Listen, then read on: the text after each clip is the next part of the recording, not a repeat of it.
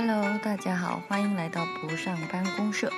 这里有数字游民生活、旅行、成长的干货与好玩的分享。我们一起来打造自己的高效率慢生活。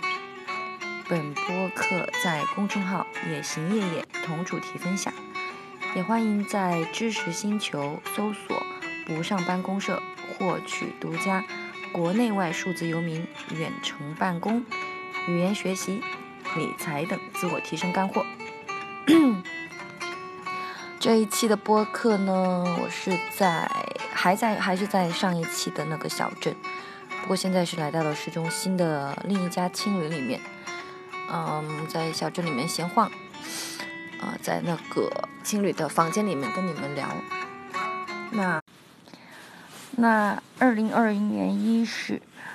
黑天鹅事件不断发生，国内疫情持续直播，虽然很焦急，但我也得承认很难完全做到感同身受。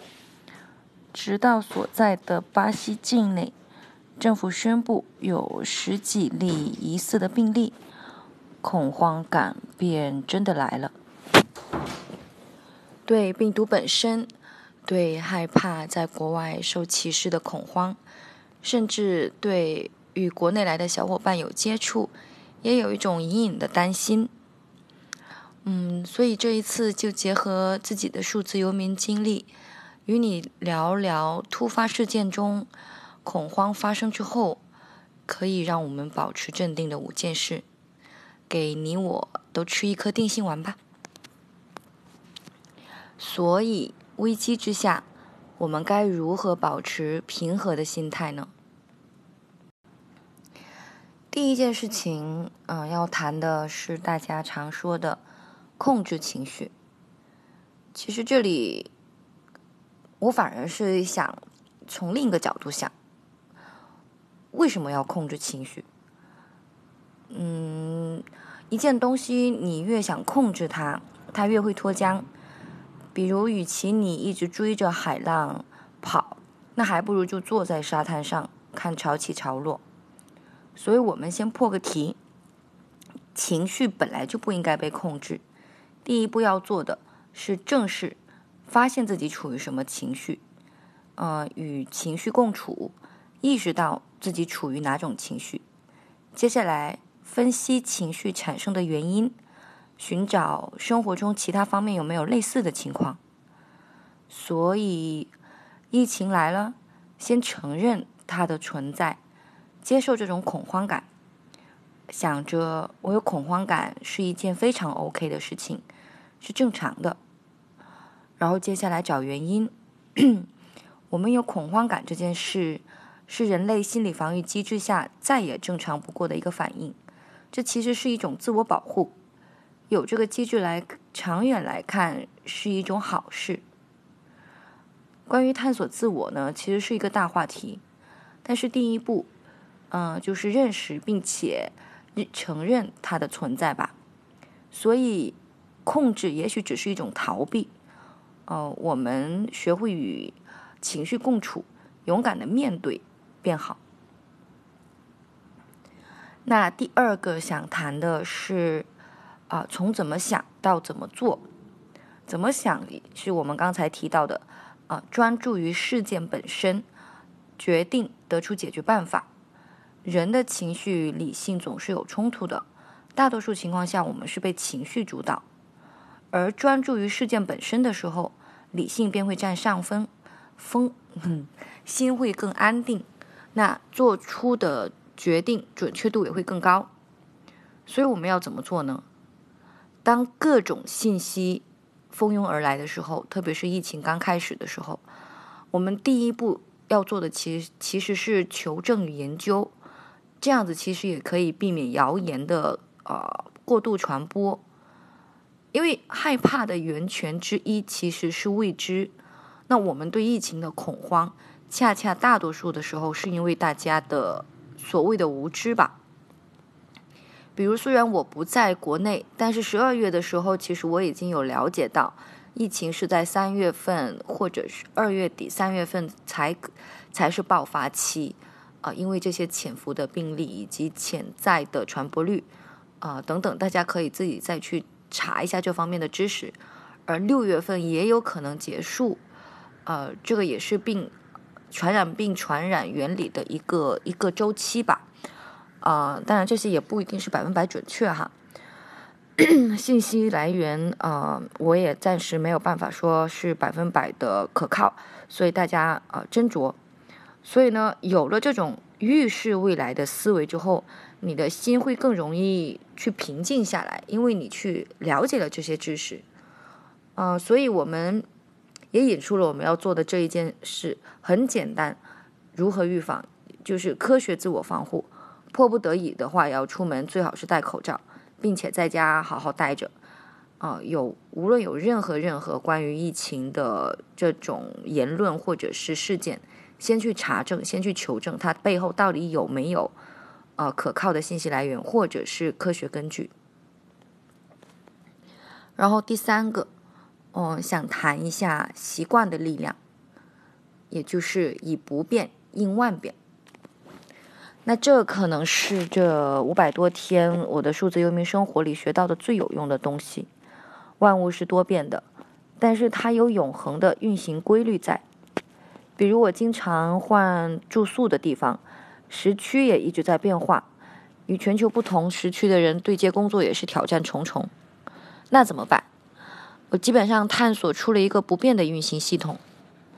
生活中，无论在哪个国家或地区。都遵守一个生物钟，保证晚上十一点上床准备睡觉，早上七到八点钟自然醒。嗯，工关于工作呢，一般都尽量在中午十二点之前完成一天百分之九十以上的工作。晚上睡前一小时再总结与安排明第二天的工作。开会呢，都会以北京时间为时差来安排。并且每次开会也不会超过十二十分钟，最多最多半小时。所以很多人以为自律会很难，但其实它就是一个培养习惯、形成自己的行为系统，嗯的一个过程。大家可以参考呃之前公众号有说过的，呃这个播客里面也有提到过的一篇呃前几期呃数字游民生活类自自律真的给你。真真的让你更自由这一篇，所以在疫情或者黑天鹅时间来临，如果你的生活有自己的运行规律，保持镇定可能真的不会是一件难事。比如走红网络，在方舱医院病房接受治疗之余，仍能心平气和读政治秩序的起源的博士后，便是一个实例。第四点呢？讲的想与大家聊聊的是关于充实自己。那说到这，呃，接下来上一个话题，比如说读书，真的是一件超低的成本，又很容易又很容易让人充实与安心的事了。不过你也我们也不一定说只能是读书，对吧？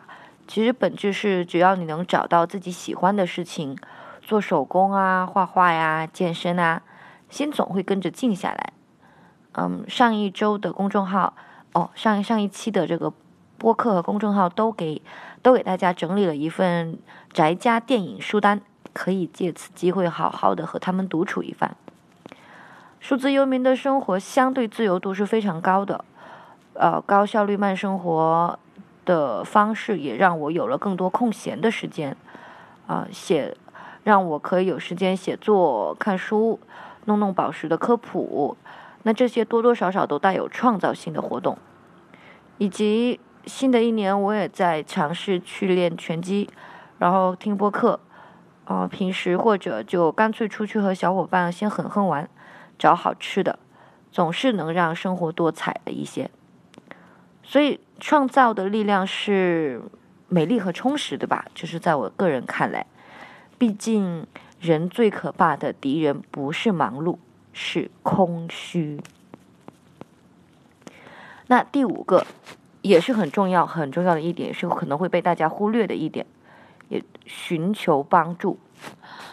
人无完人，我们有情绪超级正常，呃，我们有困难也超级正常，所以寻求帮助其实是一种自救的表现。呃，是一种正向的呃自我帮助，所以不要小看心理与对生理的影响。嗯，你可以和朋友聊聊天，并且在疫疫情期间也也很有很多机构开通了心理辅导专线。啊，在公众号搜索一下，便有很多官方资源。其中一个呃，有一个好友好朋友推荐的啊，北师大的心理学心理学部有开通支持热线，大家可以查一下。以上便是五点，呃，和大家想聊聊就是如何保持镇定的五个方式。一个是呃，总结一下与情绪共处。呃，第二个是专注于事件本身，啊，我们专注于怎么想解决办法。第三个是习惯的力量，不变应万变。第四个是充实自己。第五个啊，也很重要的，寻求帮助。那在此之外呢，我还想给大家两两剂添加剂。嗯，第一个添加剂呢是冥想，冥想可以帮助大脑提高专注力、控制力。唤醒自我、唤醒自我意识的一个非常有效的方式，也能够有效提高工作效率。嗯，比如闭上双眼，放空思维，专注于你的呼吸，呃，将所有的事情都暂时放在一边，那种感觉真的有爽到爆。而且不是说要阻止自己的大脑什么都不想，而是学会与这些想法。啊，就让它存在着，悬浮在脑里，但同时你只专于专注于自己的呼吸上，啊，深慢呼吸五到二十个，一开始可以从五个开始，再慢慢叠加。早早起、睡前、工作累了都可以冥想，比如刷某音的放松效果可能要好的更多。啊，冥想工具的话，我一直用的是 Headspace，免费免费版的课程已经够用。啊，掌握冥想的核心思原理就好，也欢迎更多小伙伴来推荐其他的冥想的呃工具。然后另一个添加剂呢，其实是幽默。幽默是一种心理应对机制，是大脑在冲突下产生的副产物。它帮助大脑处理复杂矛盾的讯息，并解决困惑的情感。啊，这是来自于维基百科的一个解释。呃，简单说人话呢，幽默其实是化解困难的一个很有用的添加剂。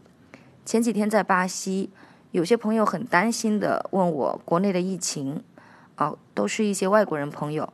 那我自己也是自嘲了一番，说，嗯，对，这就是我们统治世界的手段之一吧。大家基本上也就是哈哈大笑过去了。嗯，所以说，看尽了世间苦难。才更要微笑面对，然后最后一个添加剂，呃，凡事都有两面性，嗯，所以我们要谈的是一个辩证思维。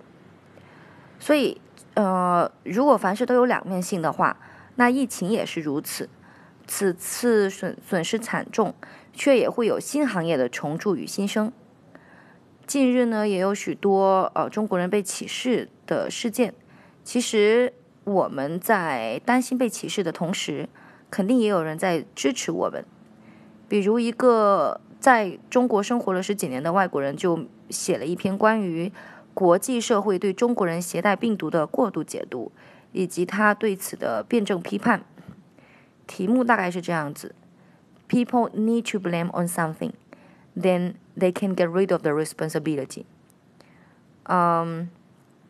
中文翻译过来就是，呃，人们总是需要去埋怨一些事情，这样子他们就可以解脱他们自己所带来的责任。嗯，简单理理解一下就是，呃，简单理解一下就是说，大多数人都知道把中国人等同于病毒是无稽之谈，但有个发泄怨气的对象，总总归是好事，而且他。而且他会这样子的话，他他的他自己的心理负担就会小很多。所以，我们反对歧视，但也不妨碍我们去了解歧视背后的呃这个作者说说的心理动机。呃，这也是一种公交车踏板效应。啊，比如说你终于踏上了挤上了公交车踏板之后，这个时候你马上对踏板下面的人说：“别挤了，等下一趟吧。”马上忘记了自己刚才没有挤上车时的难受和痛苦。嗯，所以就会变成一个很奇怪的链子。呃，外国人歧视中国人，中国人歧视武汉人，我们既是歧视者，也是也是被歧视者。其实都是因为大多数的人时候都是只站在自己的利益角度去思考和评判别人，并且不想负责。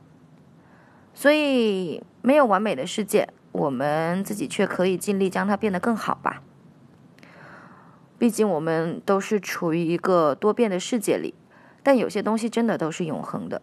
所以，在这里，我想请大家相信时间的力量，用以上几种方式吃了这颗定心丸，一切都会过去的。